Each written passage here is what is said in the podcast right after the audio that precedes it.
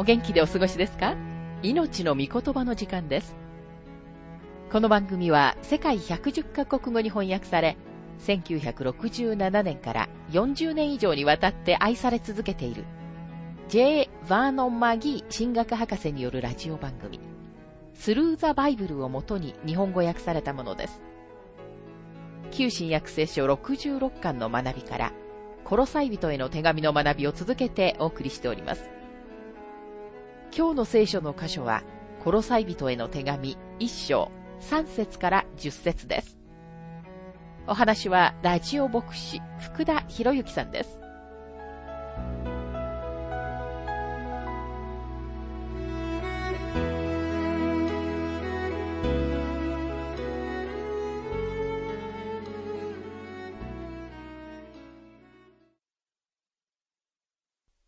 ロサイ人への手紙一章の学びをしていますが、一章の三節。私たちはいつもあなた方のために祈り、私たちの主イエス・キリストの父なる神に感謝しています。私たちは直接神様のところに行くことができます。グノーシス派が主張するような、どんな形のエマネーション、影響力を通っていくことも一切必要ありません。キリストイエスのうちにあるものは誰でも、父なる神様に大胆に近づく道を持っているのです。信仰によって義とされることの恩恵の一つは、主イエス・キリストを通して神様に近づくことができるということです。ここには、いつもあなた方のために祈りと書かれていますが、パウロがその人々のために祈っているという人たちのリストを編纂し、そこにさらに殺さい人の信者たちを加えるのはとても大変なことだということに気づいたことがあるでしょうか。パウロはいつでも殺さいの信者たちのために祈っていました。彼らはパウロの長い祈りのリストに入っていたのです。4節から5節それはキリストイエスに対するあなた方の信仰と、すべての生徒に対して、あなた方が抱いている愛のことを聞いたからです。それらは、あなた方のために天に蓄えられてある望みに基づくものです。あなた方はすでにこの望みのことを福音の真理の言葉の中で聞きました。ここでパウロは信者のための三位一体の恵みを示しています。その恵みとは、一つ、過去における信仰。二つ目は、現在における愛。そして三つ目は、将来における希望です。パウロはこれから、この信者たちの良い点を語っていきます。彼らは神様に対する信仰を持っていました。信仰は歴史的な事実である過去に基づいているのです。彼らの信仰は彼らが以前に福音の真理の言葉の中で聞いたことに基づいていました。彼らが聞いたこととは、福音の内容を指しています。それは神様の恵みの福音に属している偉大な真理のことです。神様は私たちを十字架に監禁され、主を信じるようにと求められます。信じるべきものを確かに耳にするまでは、あなたは本当に福音を聞いてはいないのです。福音は私たちが何かをするためのものではありません。福音は2000年以上前にあなたのために主が何をしてくださったかを語っています。ローマ人への手紙10章の17節でパウロはこのように述べています。そのように信仰は聞くことから始まり、聞くことはキリストについての御言葉によるのです。信仰とは暗闇の中で飛ぶことではありません。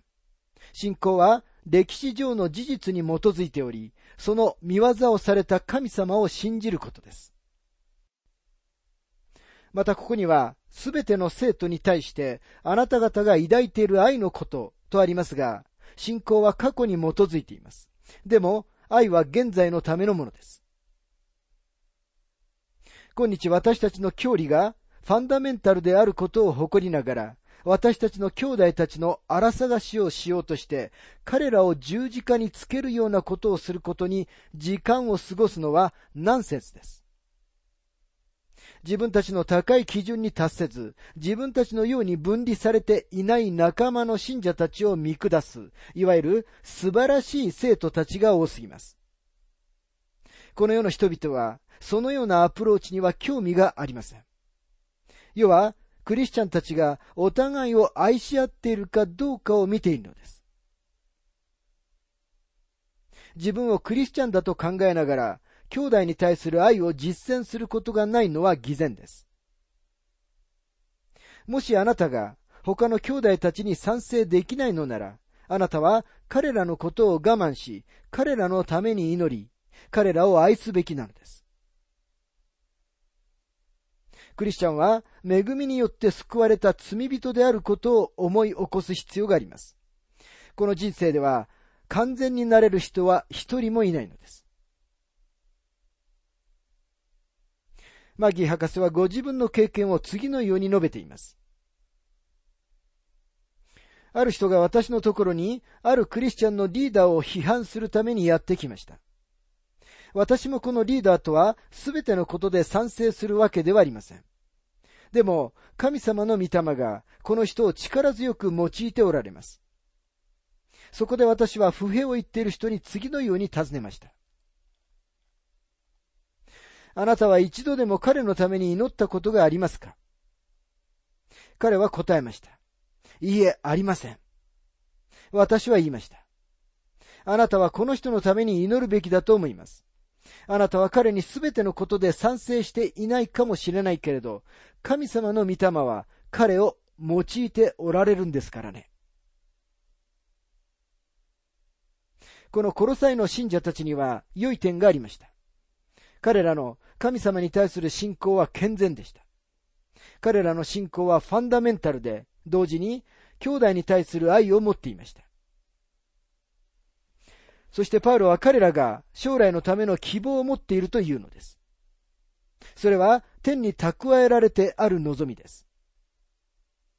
第一コリント人への手紙の中でも、パウロはこの三つの恵みを挙げていますが、そちらでは少し違う仕方で挙げています。第一コリント人への手紙13章の13節こういうわけで、いつまでも残るものは信仰と希望と愛です。その中で一番優れているのは愛です。パウロは希望を第2位に挙げ、愛を最後に書いています。なぜなら、愛だけが永続的なものだからです。愛は現在のためのものであることは本当です。でも、愛は同時に永遠までも続くのです。私たちはこの地上で愛を示し始めることがとても重要です。またここには、あなた方のために天に蓄えられてある望みとありますが、私たちはキリストの来られることを熱心に待ち望み、キリストの現れを愛すべきなのです。またここには、あなた方はすでにこの望みのことを福音の真理の言葉の中で聞きましたとありますが、福音は神様があなたに信じるようにと求められる単純なメッセージです。福音は特定の事実に基づいてあなたにそれを信じるようにと求められるのです。その事実とは、イエス・キリストが処女からお生まれになったこと、奇跡を行われたこと、神であり、人であること、十字架で死んで、葬られ、蘇られたこと、天に帰って行かれたこと、教会を形成するためにペンテコステの日に精霊をこの世に送られたこと、そして今日、神様の右手に座しておられることです。主が神様の右手に座っておられることは、私たちの贖いが完成したことを意味しています。私たちは主を信じる者たちに主が提供される休みに入るように求められています。主は今、私たちのための取りなしという ministry をしておられます。主には他の ministry もあると思います。そして最終的に主はこの地上にもう一度戻って来られるのです。これらすべてのことが栄光ある福音の一部なのです。これがパウロがここで表現している福音の内容です。コロサイ人への手紙一章に戻りますが、6節この福音は、あなた方が神の恵みを聞き、それを本当に理解した時以来、あなた方の間でも見られる通りの勢いを持って、世界中で実を結び広がり続けています。福音はそのようにしてあなた方に届いたのです。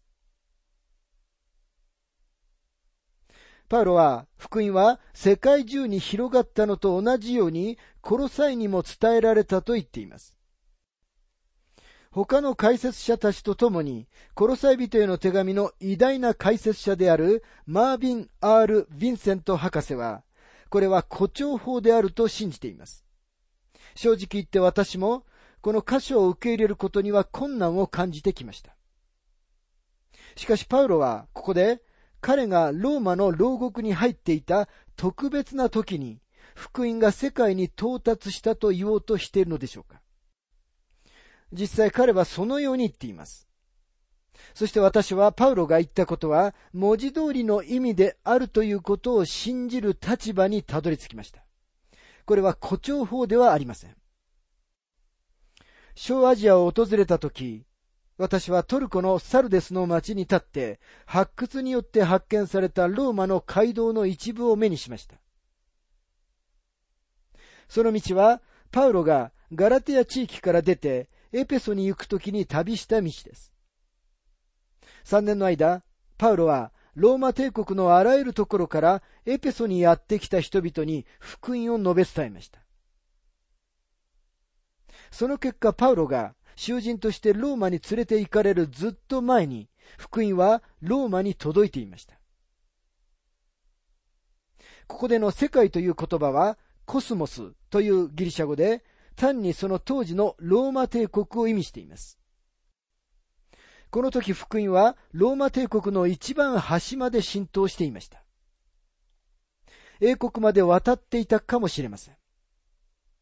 ローマ帝国のあらゆる場所に福音が伝わっていました。この初期の人たちは活動的に動き回っていました。ですからパウロはここで福音がすべてのローマ世界に広がったと言っているのですと、マギー博士は述べています。またここには、実を結びと書かれていますが、どこででも福音が述べ伝えられるところでは実を結びます。パウロはそのように言ってますし、確かにそうです。また、マギー博士はラジオ放送を始めた頃のことを次のように述べています。私たちがラジオ番組を始めたとき、私の信仰は弱かったことを告白しなければなりません。神様の御言葉を述べ伝えることを固く決心してはいましたが、正直言って自分はきっとひっくり返って大きな失敗をすると思っていました。私の人生最大の驚きは、神様はご自分の御言葉を祝福されるということでした。確かにそれは真実で、その大きな祝福に私はどれほど驚いてきたことでしょうか。私は神様は私を落胆させられるだろうと思っていましたが、そんなことはありませんでした。神様はご自分の御言葉を祝福されると言われました。ですから、あなたは神様がそうされることを信頼することができるのです。ですから、パウロは次のように断言しています。この福音は、あなた方が神の恵みを聞き、それを本当に理解した時以来、実を結び広がり続けています。今日私は、自分たちはラジオミニストリーを通してキリストを信じたという手紙や、私が出会う人たちに圧倒されます。ミニストリーはとても弱々しく始まったのです。ただ、取るに足りない働きでした。でも神様はご自分の御言葉を祝福されます。私がそう信じているだけではありません。それを知っているのです。そのことについては、私は誰かと論争することさえしません。誰かが私のところにやってきて、マギー博士、僕は聖書が神様の言葉だなんて信じませんよと言います。しかし私は言います。え信じないんですか？彼は言います。信じません。あなたは僕を解き伏せるために議論しないんですか？私は言います。いや、そんなことはしませんよ。彼は尋ねます。なんでしないんですか？私はこう言わなければなりません。だって私は聖書が神様の御言葉であることを知っているからですよ。信じているだけではありません。知っているんですよ。それはまるで誰かが私のところにやってきて次のように言うようなものです。マギ博士、あなたが奥さんを愛しているかどうかについて、僕はあなたと議論したいんです。僕はあなたが奥さんを愛していないということを示すためのいくつかの哲学的論証を出すことができますよ。その人物は議論の上で私を出し抜き、知的には私を打ち倒すことができるかもしれません。彼は論理とあらゆる種類の論証によって私が家内を愛していないことを示すかもしれません。しかし私は自分が家内を愛していることを知っています。私には力強い、洗練された、鋭い、秘伝の論証のすべては必要ありません。私たちにはただ単に知っているということがあるものです。そして私たちは自分たちの知らないことによって知っていることをひっくり返させないようにしなければなりません。それを理解することが大切です。パウロは福音が実を結ぶと言っているのです。この実を結ぶという英語訳では未来を示す will という言葉が入っています。そしてこのことは私たちが持つことのできる素晴らしい確信の一つです。コロサイ人への手紙一章の七節これはあなた方が私たちと同じしもべである愛するエパフラスから学んだ通りのものです。彼は私たちに代わって仕えている忠実なキリストの使い人であって、明らかにエパフラスはコロサイの教会の牧師、あるいはリーダーでした。パウロは彼を私たちと同じしもべと呼んでいます。あなたはパウロがどんなに慈しみ深く他の神様のしもべたちについて話すことができたか気づいたことがあるでしょうかパウロは神様の御言葉を伝えている人たちについて何か良いことを言うことができました。でもパウロが悪感を見つけた時には、ちょうど主と同じように、悪を見た時には厳しく叱責しました。主イエスは罪人にとても憐れみ深いお方でした。会員の現場で捕まった女は石打ちの刑で殺されるべきでしたが、主は彼女に深い憐れみを示されました。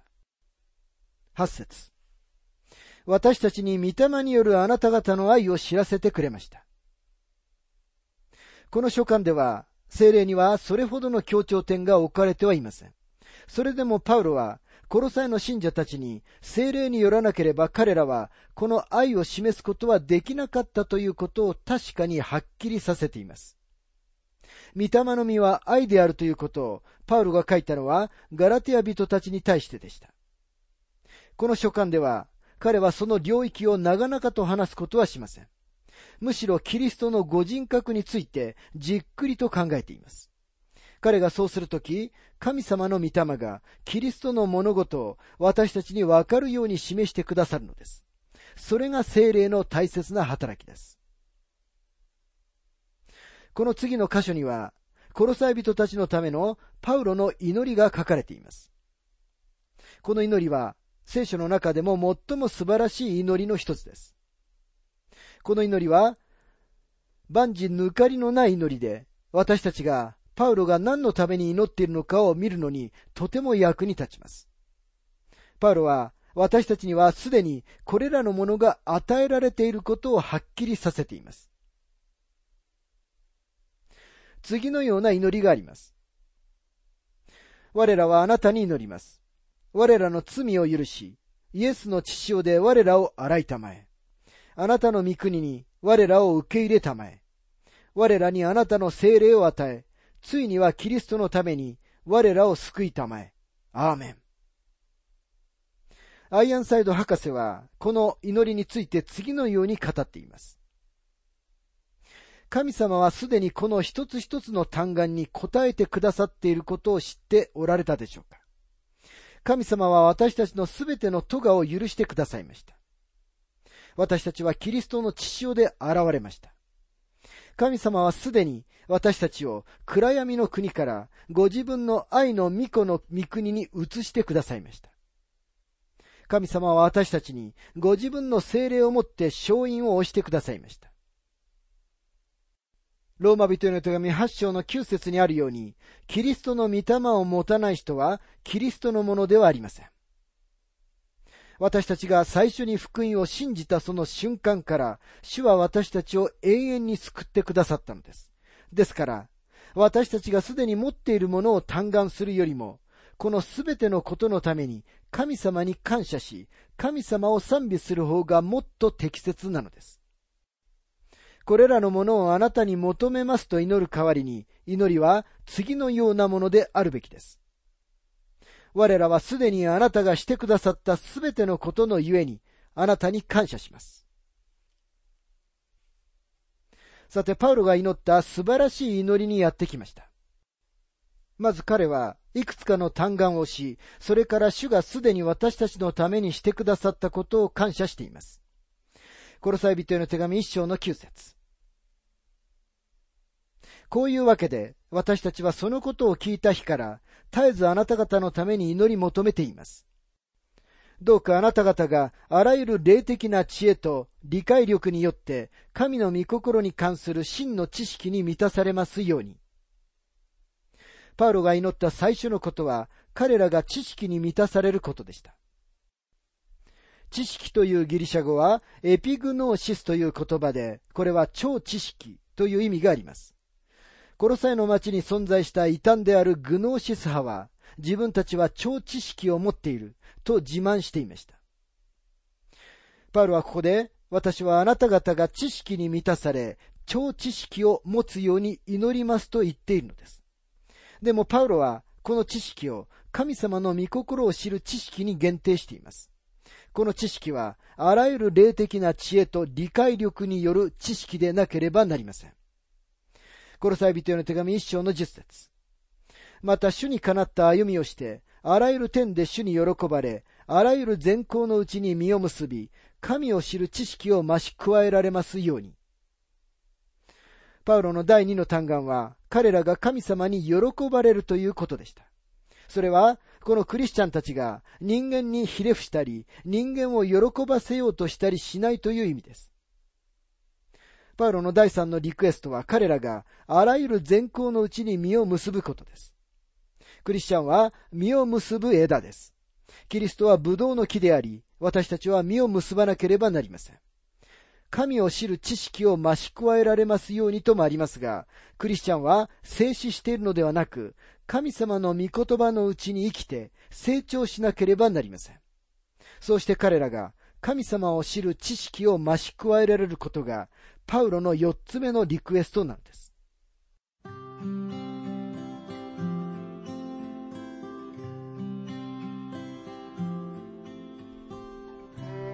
命の御言葉お楽しみいただけましたでしょうか？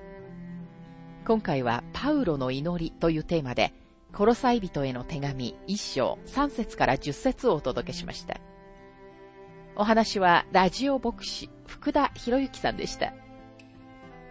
なお、番組では、あなたからのご意見、ご感想、また聖書に関するご質問をお待ちしております。お便りの宛先は、郵便番号592-8345大阪府堺市浜寺昭和町4-462浜寺聖書協会命の御言葉の係メールアドレスは全部小文字で ttb hbc.gmail.com です。どうぞお気軽にお便りをお寄せください。それでは次回までごきげんよう。